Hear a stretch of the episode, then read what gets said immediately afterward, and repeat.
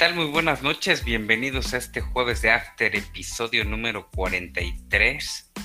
La fecha FIFA, los tres partidos de la selección mexicana y también vamos por ahí a opinar sobre la final de la, de la UEFA Nations League, que será entre España y Francia.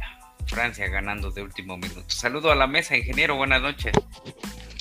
¿Qué tal? Buenas noches, teacher. Eh, contador, con el gusto de saludarlos como cada jueves, otro, otro jueves de After y pues bastante movido. Partidos internacionales de los cuales platicar. Es bastante interesante este jueves de After.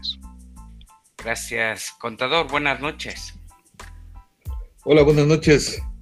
Con el gusto de cada jueves de estar con ustedes en este un episodio más de Jueves de After, ya el número 43. Eh, pues muchas gracias y hablaremos de fútbol. Gracias, gracias a mis compañeros de mesa, siempre tan puntuales por aquí para desglosar un poco lo que sucedió eh, la noche, esta noche en el Azteca, en el Coloso de Santa Úrsula eh, al principio se veía poca gente, por ahí de 15 mil, 20 mil aficionados, ya al, casi a tres cuartos de partido. En las transmisiones mencionaban que había ya un total de 50 mil personas. recordemos que es jueves, mucha gente pues ahora con la activación del regreso a clases, ya sea presenciales o mixto o híbrido, pues todavía tiene que trabajar y, desplazarse al estadio Azteca, pues les toma llegar. El problema también pues es al salir, para los que nos escuchan por ahí en la capital y los que solamente llegan a visitar este, eh, este inmueble en eh, Cuapa, ¿ok?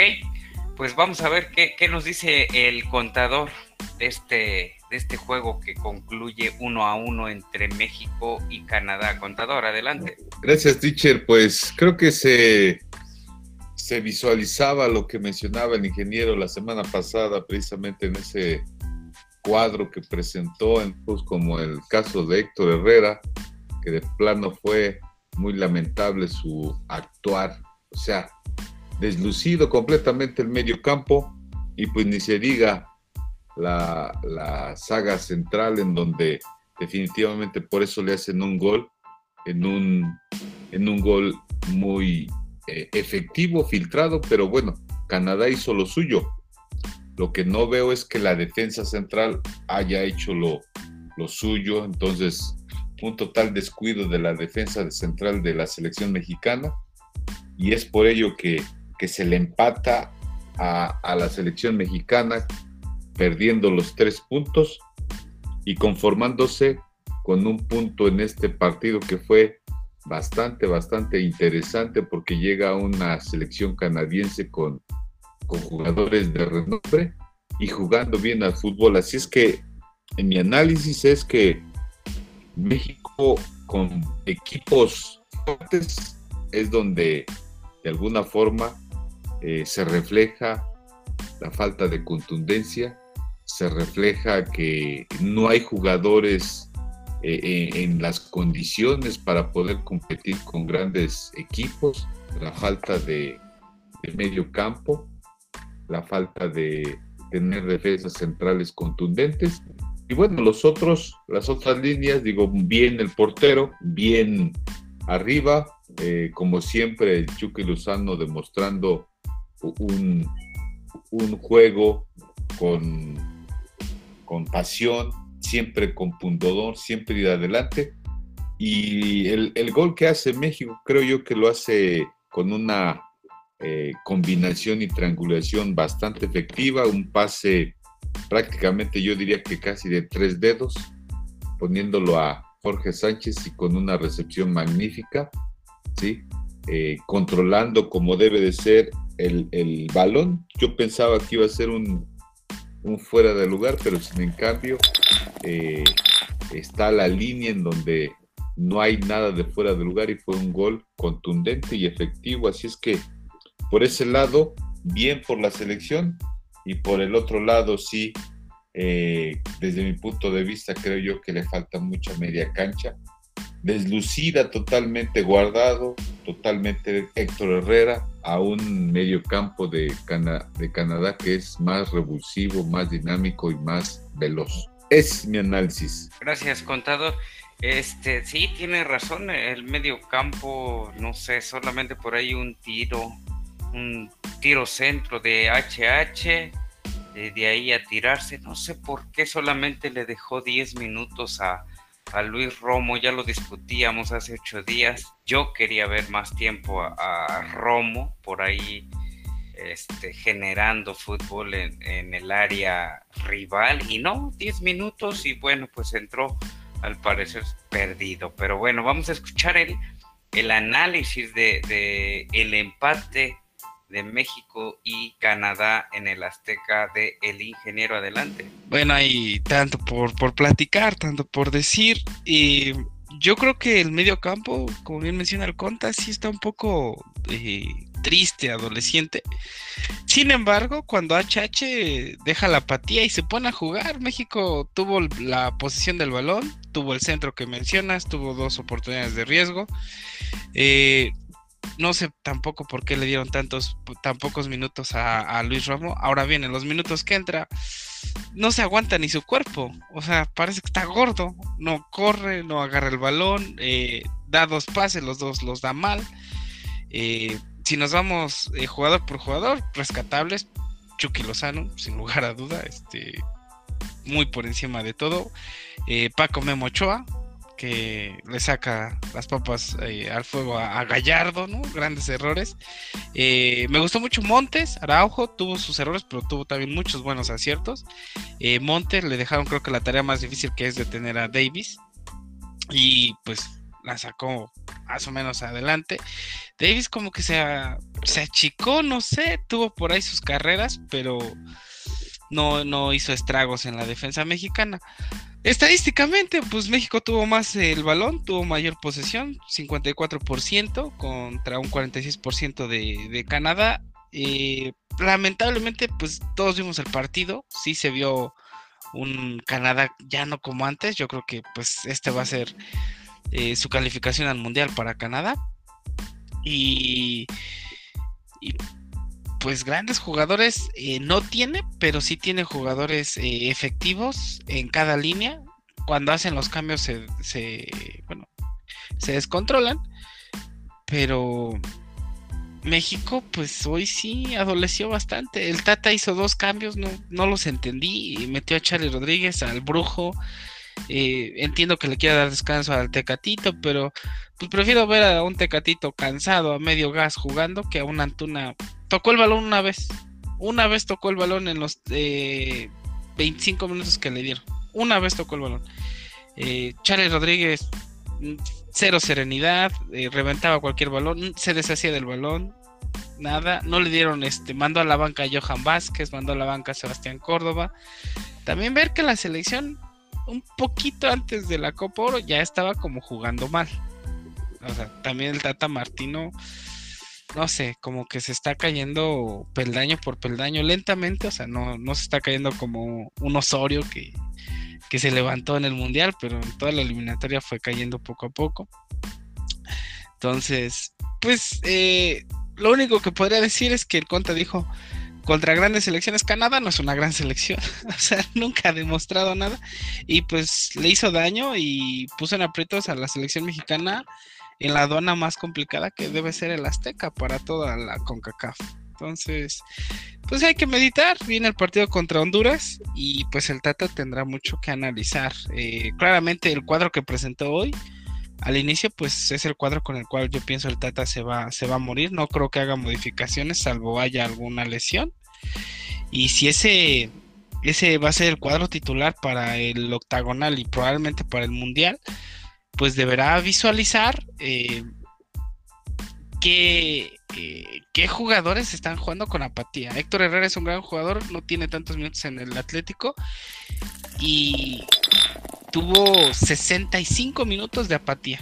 Jugó mal, y podría decirse, tuvo 15 minutos de juego y México cambió, o sea, cambió, cambió la cara. Entonces, pues ahí, o sea, no, no creo que el Tata cambie su estructura y no creo que cambie este, los jugadores. Por ahí tal vez meta, no sé, a Córdoba de recambio, un Orbelín igual de revulsivo, pero ese es el cuadro titular.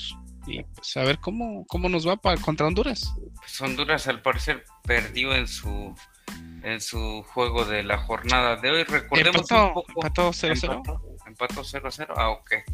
Eh, recordemos la alineación del día de hoy. Guillermo Ochoa en la portería sacó dos muy claras, claras de gol de los canadienses. Jorge Sánchez, Néstor Araujo, César Montes y Gallardo. Lo peor Gallardo ¿eh? en la saga central. Este, errores garrafales, como bien menciona el ingeniero y el contador. En la media, pues, eh, ¿qué podemos decir? Edson Álvarez, HH Herrera, y Andrés Guardado que por más que quiere impregnarle ganas y toque de balón, pues creo que el cuerpecito ya no le da y, por ahí pues lo vimos varias veces en el suelo. El Tecatito Corona, no sé, creo que no le cae muy bien el Chucky y Raúl Jiménez. ¿eh? Eh, hubiera intentado con alguien más, como bien menciona, eh, un Romo, Antuna no, quizá un Alexis, un, o un Córdoba, porque no, Tecatito para nada. Y ya lleva varios juegos, eh, inclusive que no están estos dos, que no... O cualidades tiene, pero pues, no sé, igual y no, no le gusta. Ya lo decíamos hace ocho días, ¿no, contador? ¿A qué viene el Tecatito a México? Por el guiso de su mamá. Totalmente, totalmente. Sí, e inclusive Edson Álvarez. Edson Álvarez yo creo que él, es intermitente, pero cuando él quiere, juega. Eh, lo, que me sorprendió fue mucho Jorge Sánchez. Me, gustó su juego de hoy. Siempre que lo criticamos, yo que pues, de vez en cuando veo los partidos de, del América, este, pues para dos cosas, pero, pero hoy me sorprendió, hizo gol. O sea, independiente del gol, jugó muy bien, defendió bien, hizo bien sus recorridos. Eh, Montes y Araujo, de lo mejorcito. O sea, Ochoa y esos tres, lo mejor que pude ver hoy de la selección y pues obviamente el Chucky Lozano. Y Raúl Alonso Jiménez no hizo gol, pero pues sí se ve otra claridad. O sea, cuando le llega el balón al lobo de, Wolver, no te sientes como el, como el Funes Mori, o sea, la retiene, espera, juega, la lucha. Creo que eh, su falta tal vez un poquito de técnica la compensa con garra y eso es bastante válido. Contador, eh, eligió bien Martino en la delantera, Raúl mm. Jiménez, Irving, el Chucky Lozano y el Tecatito. Pues fíjense que hace rato ustedes mencionaban que a lo mejor el, mismo Tecatito todavía no ha logrado eh, hacer una buena dupla o, entenderse con, con, el mismo Chucky, con el mismo Alonso Jiménez, Raúl. Entonces, este, pues creo que ahí, eh, pues no sé si hay apatía por parte de, Tecatito, pero sí yo no lo vi jugando bien como en otros partidos. Entonces, este, pues posiblemente ahí empiece a batallar esa, esa línea de, ofensiva al, no tener una buena claridad y, hacer asociación entre ellos, pues va a ser muy difícil que caigan los goles para la selección. Notaba un poco a, digo, eh, bien decían ustedes, el punto honor, las ganas de jugar, en el caso de Raúl Alonso Jiménez, sí se les ve, sí se le ve mucho las ganas, acostumbrado a jugar así como juega en su equipo, pero cero claridad, ¿eh? o sea, desde mi punto de vista, no hubo una claridad como en otros momentos de, de eh, votarse para poder recibir el, balón y dar el balón con ventajas al, compañero para que puedan hacer daño a, la meta del, del, mismo tres palos. Así es que creo yo que ahí faltaría un poquito más. Ojalá y pudiera llegar a su, a su nivel de antes de Raúl, metiendo sobre todo goles y ya sin la necesidad de, ocupar a Funes Mori que falla mucho. Y por último, otro lado, eh, Pues yo siento que, Guardado sigue siendo nuevamente, que el comentario del after pasado, que Guardado sigue siendo consentido y ya no debería de estar alineando como titular. Desde mi punto de vista ya debe de ser un cambio que pueda dar 15 minutos buenos, pero no, no de inicio, porque si tú le das oportunidad al otro equipo, eh, dándole eh, o poniéndole un cuadro que no va a abastecer de balones, que no va a recuperar balones, que no va a eh, tener el balón en la media cancha, pues va a ser muy difícil ganando a una selección que si bien hace rato dije selecciones importantes, digo, cierto que Canadá no es importante, pero que hoy, hoy, en este momento, creo yo que es importante por lo mismo de, los jugadores que cuenta, muchos en, el en Europa jugando bien al fútbol, que vemos que México le sigue faltando eh, más, más líneas por, por jugar mejor al fútbol. Más juego de conjunto, muchas gracias, contador. Juego de conjunto, lo que sí se veía reflejado en la escuadra de la hoja de Maple Canadá. Canadá venía más enchufado, más embalado.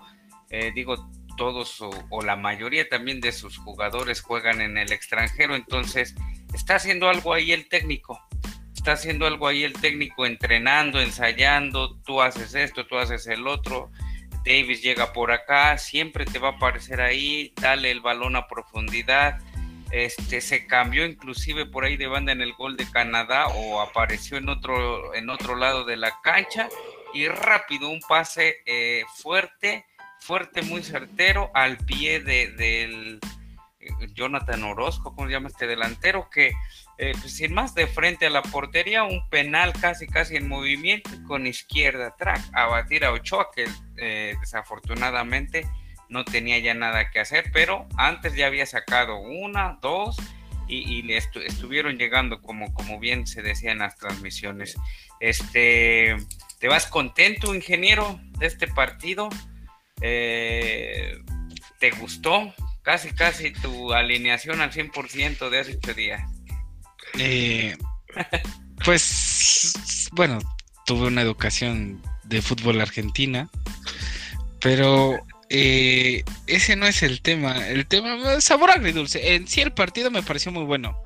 Eh, por lo regular en el octagonal o, y en cualquier partido molero, como dice este, los amigos de, de Azteca, pues o sea, los ves porque es la selección, pero partidos aburridísimos. Este partido estuvo bueno, los dos, los las dos escuadras presentaron juego. Un tiempo lo tuvo a Canadá, un tiempo lo tuvo México, se regresó a Canadá, hubo este confrontación. Entonces el partido estuvo bueno, a mí me gustó, o sea, lo disfruté. Valió, como espectáculo estuvo bueno. Eh, de meritar otra vez el grito homofóbico se hizo presente. Mal, este, y luego aquí en México, en Cuapa, donde hay tanto, este, tanta diversidad ahí en, en Cuapa la Bella.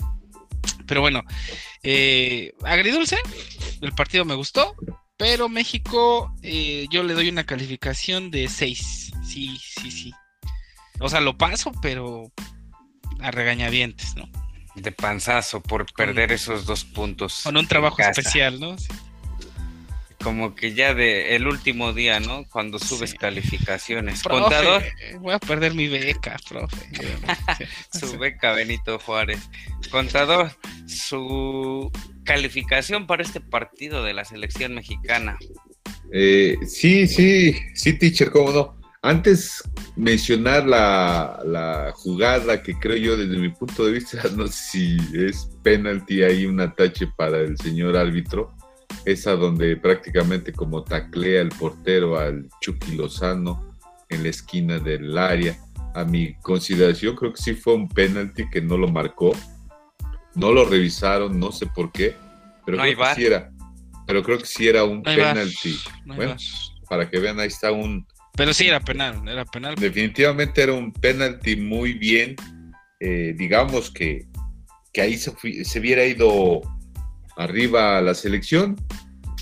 Y respondiendo a tu pregunta, teacher, pues creo que creo yo que sí repruebo a la selección por el factor que estás jugando en casa, estás jugando en tu estadio y que te vengan a sacar un punto, creo yo que eh, es reprobable la acción de la selección, pero finalmente ese es mi punto de vista, que debió haber sacado los tres puntos por, por estar en, de localía. Bueno, hay profes más barcos que otros, ¿no? O sea, también. Este, pues una calificación de de cinco. o sea, reprobada. O sea, ya en el segundo parcial se recupera. sí, sí, sí. Reprobada la selección eh, mexicana en voz del contador. El ingeniero le pone un 6. Yo también le voy a colocar un 6 a la selección al, por el regreso e incorporación del Chucky Chucky Lozano y del Lobo de eh, Wolverhampton, Raúl Jiménez, a excepción de, su juego. Eh, le hubiera puesto un 6.1 si es que no hubiera alineado a Guardado o si le hubiera dado más minutos a, eh, a Luis Romo. Pero bueno, hasta aquí nuestro análisis de, de este eh, partido de la selección mexicana. Vamos a una pausa y regresamos con los próximos encuentros en esta fecha FIFA triple.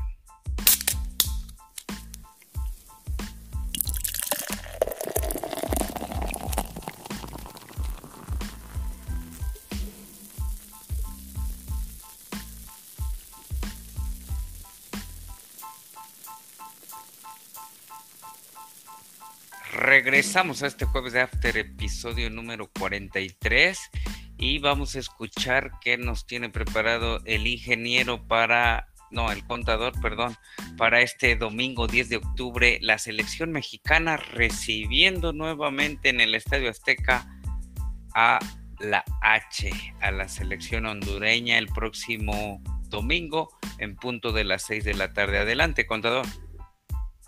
Gracias, teacher. Pues efectivamente otro, digamos, un partido más sobre esta eliminatoria que esperemos que, México pueda alzarse con la victoria. Eh, podemos mencionar que la escuadra de Honduras, si bien está eh, en el séptimo lugar de este, de este selecciones, así es que su trayecto de Honduras no es el más grato para poder enfrentar a la selección mexicana, puesto que lleva tres empates y una derrota en los últimos cuatro partidos. Y a diferencia de México, pues precisamente lleva dos empates y dos triunfos. Así es que yo creo que en este caso va a ganar por la cuestión de, la estadística y de, las probabilidades yo siento que se va a alzar con el triunfo la selección mexicana. Esperemos que la selección mexicana eh, haya aprendido de, del partido de hoy, de colocar o de alinear algunos jugadores que si bien no están jugando en sus equipos, que puede ser un factor, ¿no? Eh, que hay otros jugadores que se quedaron en banca que pudieran haber hecho la diferencia para poder manejar mejor la media cancha, eh, creo yo que no es, no es que esté yo demeritando, eh, digamos, el fútbol que pueda manejar Héctor Herrera o el mismo Guardado, pero si bien Héctor, por la continuidad de no tener en su equipo, no juega, y por la veteranía de un guardado que si bien a lo mejor la calidad no se pierde, pero ya la velocidad siempre va a ser importante en este tipo de torneos, es la que eh, eh, es el motor en cualquier club o, equipo de estar tanto abasteciendo de balones a, su delantera como también robando balones y enganchando a sus propias líneas tanto eh, ofensivas como también en las partes laterales que son líneas que deben de jugar en beneficio y de manera vertical para poder lograr una anotación. Así es que eh, creo yo que ojalá y les dé oportunidad. Ahí está un jugador como Córdoba. Puede estar a lo mejor eh, de inicio este, un Morbelín y ya los cambios pueden ser revulsivos en el sentido de que a lo mejor entrar con más ganas este, Héctor Herrera, ¿por qué no también sentar un poquito al mismo Tecatito? ¿sí? Eh, buscar la manera de que que esa, esa delantera pues se puedan, puedan este, asociar mejor para poder obtener algún gol precisamente que se va a dar. Se va a dar porque creo yo que México ganará un 2-0 a, a Honduras. Y ya estoy dando mi pronóstico. Gracias. Eh, contador, pues sí, ojalá y, hayan aprendido de este, de este empate, aunque pues buen sinodal, buen equipo Canadá. Este, ingeniero, tu pronóstico, México recibiendo a Honduras. Eh, pues, bueno, Honduras eh, está jugando pues, bastante mal, va en penúltimo lugar del octagonal, solo por encima de Jamaica. acaba de, de, este, de empatar su partido contra Costa Rica, que también Costa Rica no es una selección que, ahorita esté demostrando este buen juego. O sea, no, ya no es esa Costa Rica de, otros eh, procesos mundialistas. Entonces México, o sea, también hay que poner contra quién se enfrentó. o sea, un Canadá que también en la Copa ahora le, enseñó a México que tiene con qué. Eh, y pues yo creo que contra Honduras se tiene que sacar la espinita. Van de, local también, me parece. Eh, entonces, pues siguiendo este lo del profe que no es tan barco como nosotros, este, pues debe ganar fácilmente caminando, como diría el maestro Hugo Sánchez. Ah, no, perdón, el maestro Ricardo Lavolpe. Hugo Sánchez era el que jugaba con pelotas cuadradas, eso. Se me olvidan las frases. Entonces, pues nada que agregar. Yo, yo pienso que, México tiene que ganar y tiene que ganar de forma eh, eh, bonita, gustosa y, podría tal vez este, innovar un poco el, Tata, ¿no? Me gustaría que sentaran a guardado, pusieran a alguien que, que acompañe a Herrera más rápido. Eh, yo pondría un Córdoba. E inclusive me gustaría tal vez que sienten a Herrera y que metan a Romo. Vamos a darle los minutos a Romo. Y vamos a ver si desde el principio, eh, con la seguridad de la titularidad y que se, sedimente en el campo, pueda, pueda empezar a jugar. Entonces, pues me gustaría ver esos cambios y, pues yo me quedo igual con un 2, 3-1 más o menos. Eh, gracias, ingeniero. Pues yo pienso que 1-0 le van a ganar a Honduras. Va a ser cambio cambios por ahí el Tata Martino. No sé si meta de inicio a Funes Mori, pero eh, creo que se va a guardar unos, unos cuantos jugadores para ir a El Salvador, a, al Cuscatlán allá en Salvador. Saludos a toda esa gente del Salvador. Conozco a muy buenas personas por ahí en la Unión Americana de, este hermoso país. Nos vamos entonces al, al análisis de este encuentro el próximo miércoles 13 de octubre a las 9 con 5 de la noche allá en el Cuscatlán. Ustedes pues lo pueden, lo pueden seguir por, por los canales de su preferencia aquí en televisión abierta, aunque nos chutemos 90, 90 comerciales, 90 mensajes de propaganda. Adelante, ingeniero. Pues así es, México regresa al mítico Cuscatlán, eh, estadio complicado, muy complicado para la selección mexicana, siempre que va, no sé si es la humedad del público, eh, el ambiente, el, desorden del, salvadoreño, el desparpajo en, el abucheo al mexicano, pero siempre se le complica este, este estadio a, a la selección y grandes selecciones que se han tenido esa aduana, precisamente esa aduana, eh, es muy complicada. Ni siquiera ir a Honduras, Costa Rica, Panamá, o sea, ahí México lo solventa y lo solventa de forma muy, muy, eh, muy adecuada. Pero aquí en El Salvador no, no sé qué pasa. Y eso que, pues que ya no está el gran eh, mágico González, ¿no? El único jugador salvadoreño que logró que El Salvador tuviera su mundial. Este, pues yo eh, el cuadro que presenta El Salvador, pues no trae ninguna estrella, casi son todos son jugadores que, juegan en su, liga local. Por ahí hay uno del Inter de Miami, pero nada, nada rescatable. Hoy ganaron 1 a 0 ante Panamá, lo cual también es sorpresa porque Panamá venía jugando más o menos eh, bien. La tabla se encuentra eh, con Salvador en quinto lugar, por debajo de Panamá, con cinco puntos. Este, también México debería ganar, pero ahí sí me reservo mi, eh, mi pronóstico porque, no sé, esa cancha es, es mítica, es como no sé si Old Trafford es el teatro de los sueños, el Cuscatlán es el templo del dolor para los mexicanos. Es, es, complicada la dona. Entonces, yo, yo voy por, por 1 a 0 y muy a regañadientes. Este, pero bueno, gana la selección mexicana 1 a 0. 1 a 0 allá en, en el Cuscatlán. Gracias. ¿Sus pronósticos, contador? Gracias, teacher. Pues sí, como bien lo dice el ingeniero, es una cancha, es una aduana muy complicada. De hecho, hasta creo que no cortan el pasto para que cuando va a la selección o ese tipo de eh, partidos no cortan bien el pasto y se atoran el balón, por lo que se ve en las imágenes de que no corre fluido el balón. Y sí, eh, desconozco si también no sé qué tanto vaya a ser de aforo en el estadio para ese partido, pero eh, el público del Cuscatlán juega un papel muy importante en esos partidos y se le complica la selección. Y se le pudiera complicar más si el Tata Martino no, no este, pone a los jugadores indicados para precisamente enfrentar a un Honduras que si bien eh, va en sexto lugar, pues creo yo que también no debería de ir con la presión en el sentido de que sacar un empate ahí sería un buen resultado para la selección mexicana, conforme ahorita como está eh, el torneo, ¿no? Pero sí es complicado.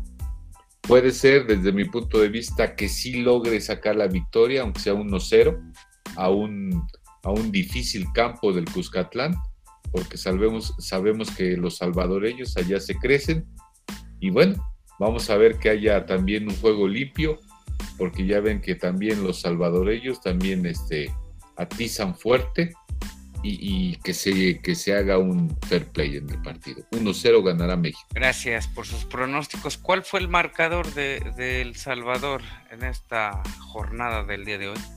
1-0. 1-0 ganó a Panamá.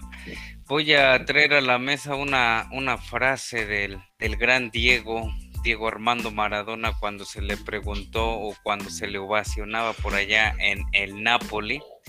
Él, él ovacionaba, él admiraba al gran mágico González, que ya, ya lo mencionaba el ingeniero. Él decía, estos tifosi son divinos, pero lo que no saben es que hubo otro jugador tan o más grande que Pelé y que yo. Él es Jorge González, el mágico González, una, una culebra endiablada, un tiro endiablado, y él aún jugaba, jugaba pues como muchos futbolistas que no, que no este, visualizan su futuro, le gusta el alcohol, pero vean por ahí unos videos por ahí en, en YouTube de El Mágico González, la verdad es que sí, sí jugaba, jugaba bien. Y mi pronóstico es que eh, empatará en el en Cuscatlán, empatará ya sea uno a uno o dos a dos, porque no, no lo van a dejar salir vivo por ahí a México de, ese estadio que como bien mencionas, no le trae muy buenos recuerdos a la selección mexicana.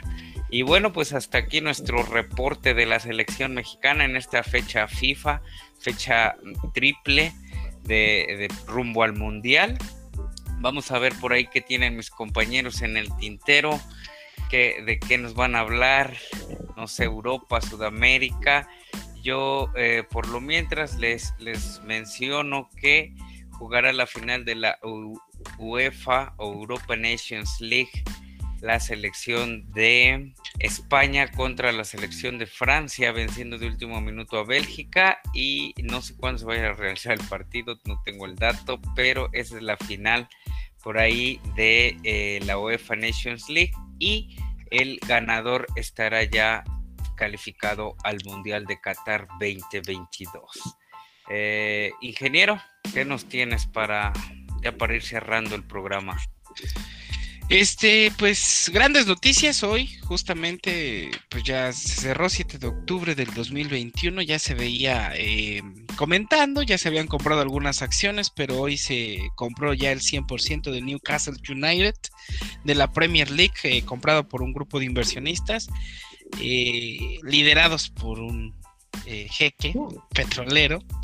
Entonces, pues eh, actualmente, eh, según eh, los datos de, el periódico ASI en unión con, con The Wall Street Journal, menciona que pues el Newcastle United se acaba de convertir en el equipo más rico de la Premier League y de Europa, es decir, el club más rico de todo el mundo, siete veces eh, con más dinero que el Manchester eh, City, que era el equipo más rico en la Premier League, y dos veces más dinero que el Paris Saint Germain, que era el equipo que tenía más dinero. Eh, también recordemos que el Newcastle United acaba, eh, tenía escasos dos meses que contrató al mexicano del Santos, Santiago Muñoz, no Santiago eh, Muñez, el gran Kuno Becker, maestro de películas, este, como no me acuerdo, Gol, ¿no? Este, y Amigas y Rivales, ¿no? Grandes este, escenografías que presentaron ahí. Este, y pues nada, ahorita pues están cerrados los, eh, eh, ¿cómo se dice? Este, los mercados de fichajes. El fichaje más cercano es el de invierno, que pues ahí yo creo que el Newcastle United pues hará mano de todo este dinero, porque actualmente se encuentran en, en lugar de descenso en la Premier League. Entonces van a tener que buscar buenos refuerzos no sé por qué van a apostar, si por experiencia o juventud. Ahí ya se están inclusive mencionando nombres eh, eh, que quieren regresar al Conagüero a la Premier League, este, por la experiencia, que también quieren ir a ver jugadores que no les dan tantos minutos en los clubes, que son jóvenes promesas, como Pedri, Ansu Fati. Este, bueno, ya, ya se, la especulación ya comenzó.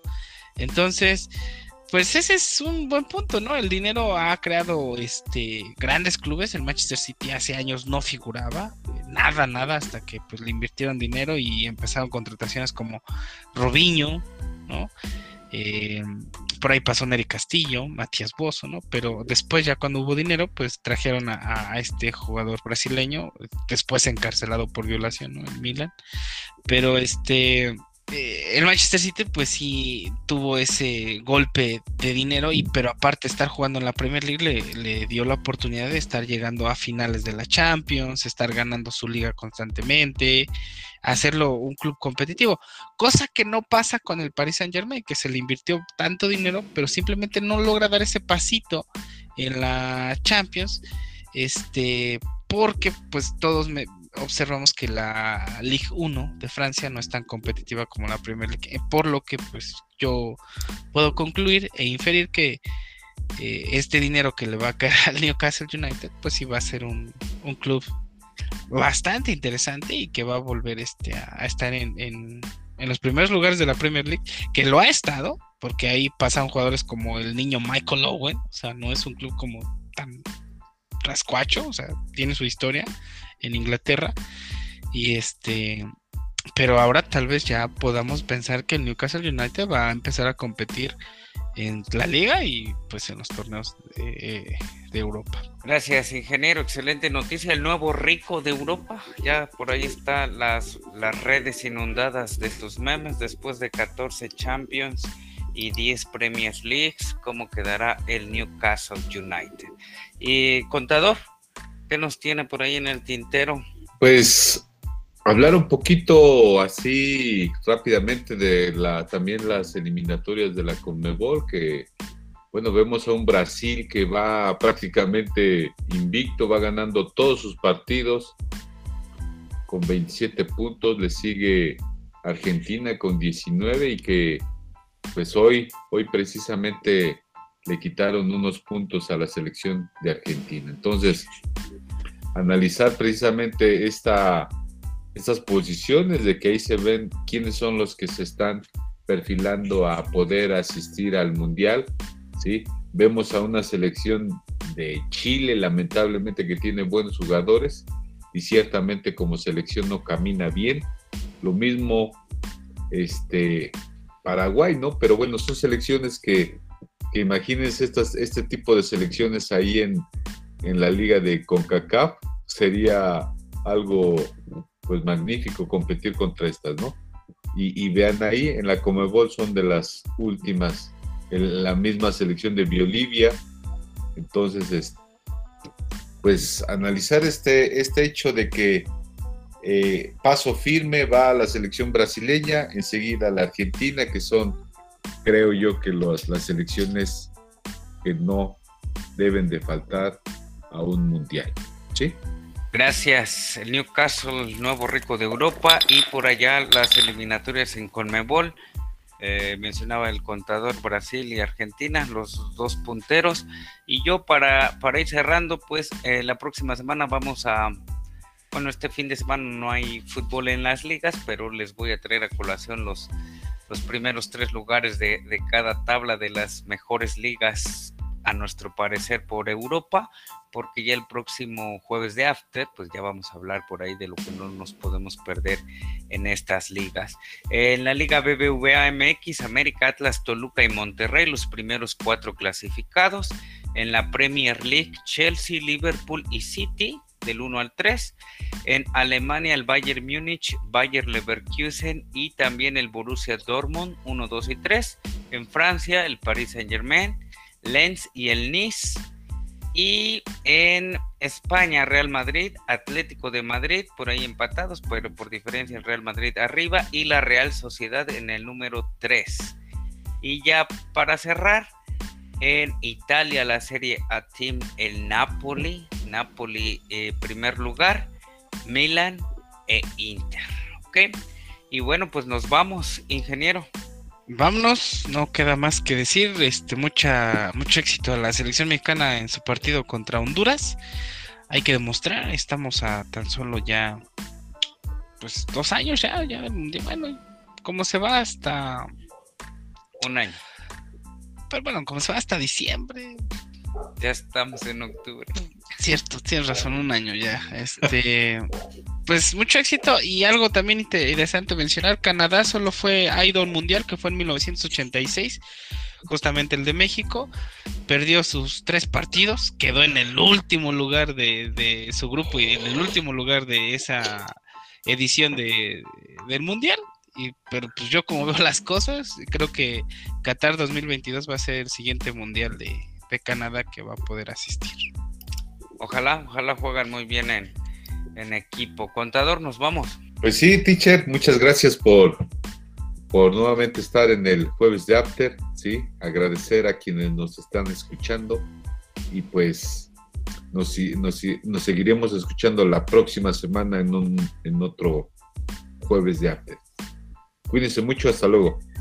Gracias. Y bueno, pues hasta aquí nuestro programa Jueves de After, episodio número 43. Recuerden seguirnos en las diferentes plataformas de podcast, en YouTube y en Telegram. Síganse cuidando. Hasta la próxima.